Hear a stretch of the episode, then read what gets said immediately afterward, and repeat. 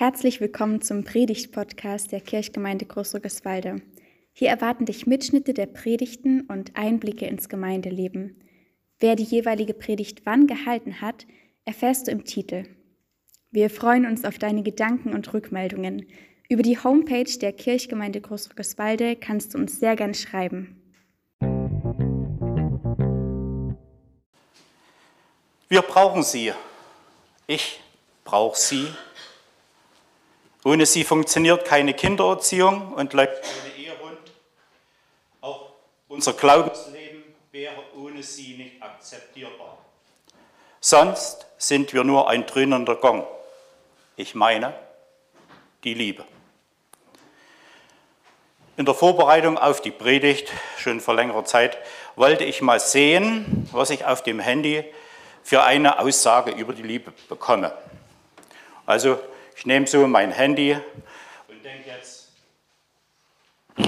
ich denke jetzt, ich drücke jetzt mal drauf und sage Liebe und erwarte, dass mein Handy mir einen Vorschlag macht, wo bei Wikipedia was über die Liebe steht, eine Definition oder sowas. Also drauf gedrückt, Mikro, Liebe gesagt. Die verblüffende Antwort einer Frauenstimme. Hallo Gerald, Du willst wohl, dass ich weiche Knie bekomme. Dabei habe ich doch gar keine. Ich war total verblüfft. Mein Handy liebt mich. Ich weiß, dass andere ihr Handy lieben, aber dass das Handy mich liebt, war für mich ganz neu. Danach habe ich dann doch lieber bei Wikipedia im Notebook eine Definition gesucht. Und die wäre, Liebe ist eine Bezeichnung für stärkste Zuneigung und Wertschätzung, ein starkes Gefühl mit der Haltung inniger, tiefer Verbundenheit. Wir brauchen Liebe in einer immer lieblos werdenden Welt. Und dann lesen wir in unserem Predigtext, Gott ist Liebe. Und wer in der Liebe lebt, ist mit Gott verbunden. Es ist doch oft so, dass wir das Wort Liebe als total abgenutzt empfinden, dass es abgenutzt erscheint. In vielen Schlagern hören wir, wie über die Liebe gesungen wird. Oftmals dreht es sich um die leidenschaftliche, stürmische Liebe oder die erotische Liebe. Die antiken Griechen nannten sie Eros. Dieses sehnsuchtsvolle, sinnliche Verlangen. Liebe zwischen zwei Menschen ist schon etwas sehr Schönes. Das bestätigen ja die Hochzeiten immer wieder aufs Neue. Unser Text zeigt uns eine andere Art der Liebe, die Agabeliebe. Die bezeichnet eine göttliche oder von Gott inspirierte, uneigennützige Liebe. Insbesondere auch die gegenseitige Liebe der Christen. Darüber wollen wir nachdenken. Was ist eigentlich das Überraschendste an Gottes Liebe. Was kann uns da noch überraschen? Ich denke, dass sie nichts mit dir und mir zu tun hat. Andere lieben dich, weil du so bist, wie du bist. Vielleicht ist es das schöne Lächeln, das du hast, die netten Grübchen oder weil du witzig bist und coole Sprüche drauf hast. Andere lieben dich, weil du dich für sie einsetzt oder Zeit Manche Leute mögen dich um deiner selbst willen, Gott nicht. Gott liebt dich und mich um seinetwillen. Es ist sein freier Entschluss. Er liebt uns nicht, weil wir so sind, wie wir sind, sondern weil er so ist, wie er ist. Er liebt uns, weil er es beschlossen hat. Seine Liebe braucht keinen Anlass. Sie erwächst aus ihm selbst. Er hat uns zuerst geliebt. Seine Liebe zeigt sich darin, dass er sie über denen ausschüttet, die sie nicht verdienen. Das mögen wir unter Umständen nicht gerecht oder für richtig halten. Aber Jesus gibt uns am Kreuz die beste Antwort darauf. Vater, vergib ihnen, denn sie wissen nicht, was sie tun. Gottes große Liebe wird durch Jesus am Kreuz sichtbar.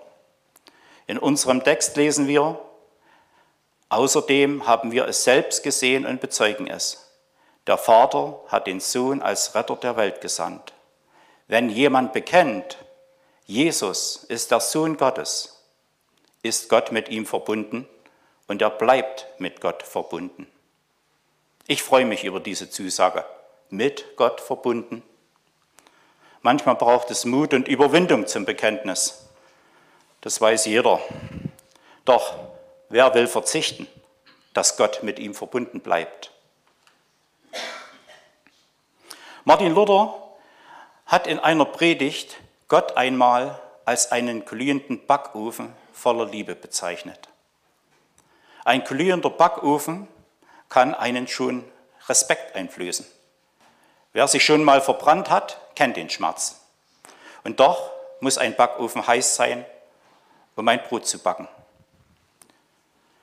Kinder kosten doch gerne vor dem Backen schon mal von dem rohen Teig. Und wenn der Teig noch gut schmeckt, auch gerne etwas mehr. Doch, wie wir wissen, muss das nicht immer gut gehen, denn zu viel der rohen Masse kann auch arge Bauchschmerzen bereiten. Gebacken ist der Teig dann gut verdaulich. Es braucht auch einige Zeit, bis das Brot gebacken ist und dann die schöne Kruste erhält. Wenn ich jetzt so ein Brot bin und Gott, der glühende Backofen voller Liebe, dann darf ich doch darauf vertrauen, dass er mich nicht verbrennen lässt. Gott kennt mich. Deshalb werde ich auch mit, mit der richtigen Hitze gebacken. Auch dass ich die notwendige Zeit im Backofen bin und nicht schlief werde. Ich stelle mir die Zeit in Gottes, wie stelle ich mir die Zeit in Gottes Backofen vor? Wie öffne ich mich seiner Liebe? Indem ich Zeit mit Gott verbringe, im Lesen der Bibel, beim Beten und Hören in der Stille, erkenne ich seine Wahrheit. Auch in der Natur erkenne ich Gott als Schöpfer. In der Gemeinschaft mit anderen Christen. Jeder von uns hat seine eigene Art und Zeit, um Gott zu begegnen. Vom frischen, vielleicht noch warmen Brot kann man eigentlich nicht genug bekommen. Der Geruch des frisch gebackenen Brotes sollte unseren Nächsten einfach neugierig machen. Man möchte gerne davon kosten. Jeder Bäcker freut sich, wenn sein Brot gut schmeckt und gerne gekauft wird. Und jeder Christ freut sich, wenn seine Nächstenliebe, sein Reden, Beten oder Tun beim anderen gut ankommt. Was wäre es für eine Energieverschwendung, wenn ein aufgeheizter Backofen nicht genutzt würde? Welcher Bäcker könnte das auf Dauer bei den jetzigen Energiepreisen durchstehen? Gott kann es. Er selbst ist ewige Energie. Und doch wäre es eine Beleidigung, wenn wir ihm seine Liebe zurückschicken. Er will sie nicht wiederhaben, sondern möchte, dass etwas damit geschieht. Denken wir nicht manchmal, wenn ich ein bisschen weniger fluche, mehr bete, weniger trinke, mehr an der Bibel lese, wenn ich mich nur mehr anstrenge, liebt Gott mich bestimmt noch mehr? Hinter diesen Gedanken steckt der Widersacher Gottes. Wir alle müssen uns verändern, aber wir müssen uns nicht Gottes Liebe verdienen. Wir können uns verändern, weil wir Gottes vollkommene Liebe schon haben. Darin hat die Liebe bei uns ihr Ziel erreicht, lesen wir im weiteren Text. Am Tag des Gerichts werden wir voller Zuversicht sein. Denn wie Jesus Christus mit dem Vater verbunden ist, so sind es auch wir in dieser Welt. In der Liebe gibt es keine Furcht, sondern die vollkommene Liebe vertreibt die Furcht. Denn die Furcht rechnet mit Strafe. Bei dem, der sich fürchtet, hat die Liebe ihr Ziel noch nicht erreicht. So haben wir es vorhin gehört in der Lesung. Es wird heutzutage nicht mehr so gerne vom Gericht gesprochen. Doch in diesem Text wird Gottes Liebe gleichzeitig mit dem Gericht in Verbindung gebracht. Zuversicht oder ich nenne es auch gern Heilsgewissheit, ist doch ein entscheidender Faktor in unserem Glaubensleben.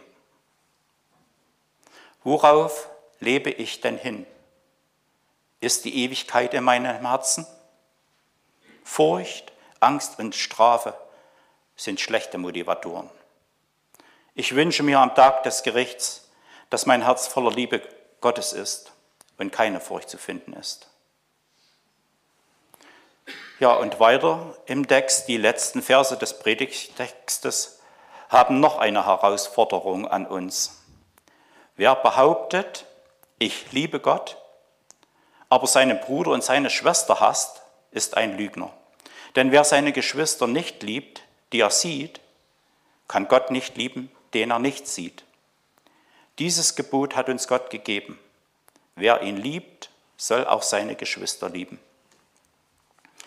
Auf Befehl, die Geschwister in der Gemeinde zu lieben, ist unmöglich. Mit der Liebe ist es nicht so einfach. Reden wir von ihr als einem Gefühl, wird es ganz und gar unmöglich, sich gegen das Gefühl für die Liebe zu entscheiden. Doch Gott meint mit der Liebe zu den Geschwistern eine Haltung der Liebe, die Entscheidung ermöglicht.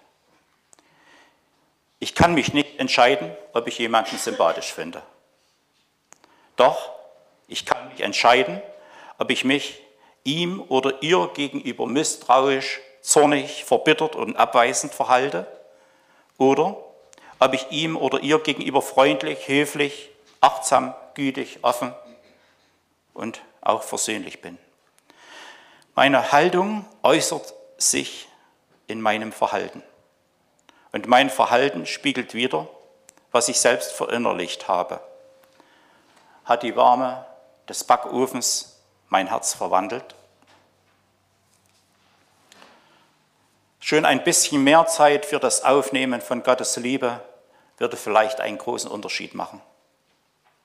In dieser Zeit mit Gott sollten wir uns nicht schon wieder Gedanken um dies und das machen oder den verlorenen Minuten nachtrauern, die uns den ganzen Tag fehlen könnten, sondern uns bewusst machen, Gott nimmt mich, wie ich bin, und er erzieht mich nicht mit Zwang und Strafe. Gott will das Beste für mich. Gott stellt mich bewusst in die Gemeinschaft mit Menschen, die anders sind als ich. Auch wenn wir am liebsten nur Liebe und Nette hätten. Er lässt mich mit und an diesen Menschen wachsen und reifen. Dafür will ich Gott danken. Es ist nicht nötig, über gelingende Beziehungen in der Gemeinde nachzudenken. Die gibt es. Wir können uns glücklich schätzen, dass wir es hier leben dürfen. Praktisch wird die Liebe zu den Schwestern und Brüdern jedoch erst im Konfliktfall. Wir hatten zu Beginn unseres Hauskreises und unseres Gebetskreises, ja, wo wir noch Jugendliche waren, mal eine arge Auseinandersetzung, wo wir uns auch Dinge sagen mussten, die uns aneinander gestört haben. Aber es hat uns geholfen. Wir sind immer noch nach 50 Jahren im Gebetskreis zusammen. Man hat unterschiedliche Ansichten zu bestimmten Themen, die die Bibel nicht so genau beschreibt. Man hat auch unterschiedliche Antworten auf die Frage, was Jesus tun würde. Man ist sich in die Quere gekommen, hat sich verletzt, beleidigt. Kränkende Geschichten hängen einen vielleicht nach, die man so einfach nicht vergessen kann. Man kennt sich über die Zeit zu gut. Die Vorerfahrungen können einen Taub machen für die Gegenwart.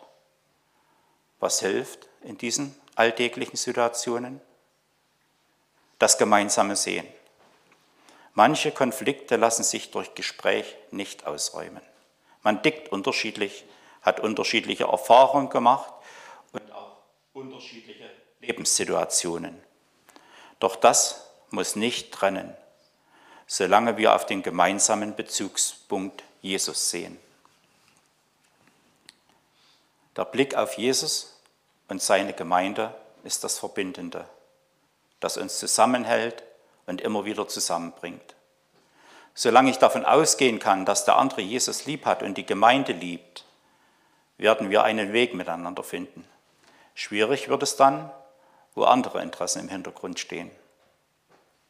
Was uns beieinander hält, sind die Gemeinsamkeiten, die wir viel stärker thematisieren und leben sollten, statt uns an den Unterschieden aufzureiben. Was uns zusammenschweißt, sind gemeinsame Glaubenserfahrungen, das gemeinsame Gebet, das gemeinsame Ringen um den Weg in die Zukunft, das gemeinsame Hören auf Gottes Weisung in der Stille. Zusammenwachsen können wir nur, indem wir uns Zeit lassen. Unsere gemeinsamen Beziehungen sollen ja Früchte tragen. Die noch größere Herausforderung für die Liebe zueinander stellen Streit und Verletzung dar. Jesus fordert uns auf, einander unbegrenzt oft zu vergeben, was im Alltag fast übermenschlich ist. Wir können es nur, weil wir an Gottes Liebe angeschlossen sind und Vergebung am eigenen Leib erfahren. Jesus sagt uns zu, dass Gott uns vergibt, immer wieder neu. Und dass er uns weiter an seine Liebe anschließt. Das erwartet er auch von uns, auch im schwierigen Bereich der Kirchgemeinde. Und trotz unserer Erfahrungen und Verletzungen. Das Vergeben ist eine Haltung und auch eine bewusste Entscheidung. Sie wächst im persönlichen Gebet, sie braucht das Gespräch und die Liebe.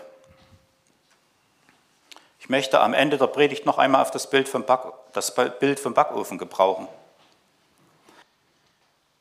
Sind wir, sind wir roher, saurer Teig, der anderen Bauchschmerzen bereitet, weil er nicht gebacken ist? Oder können wir von der erlebten Wärme des Backofens die Liebe Gottes wieder an andere abgeben? Sind wir ein frisch, gut riechendes Brot, das anderen Nahrung gibt?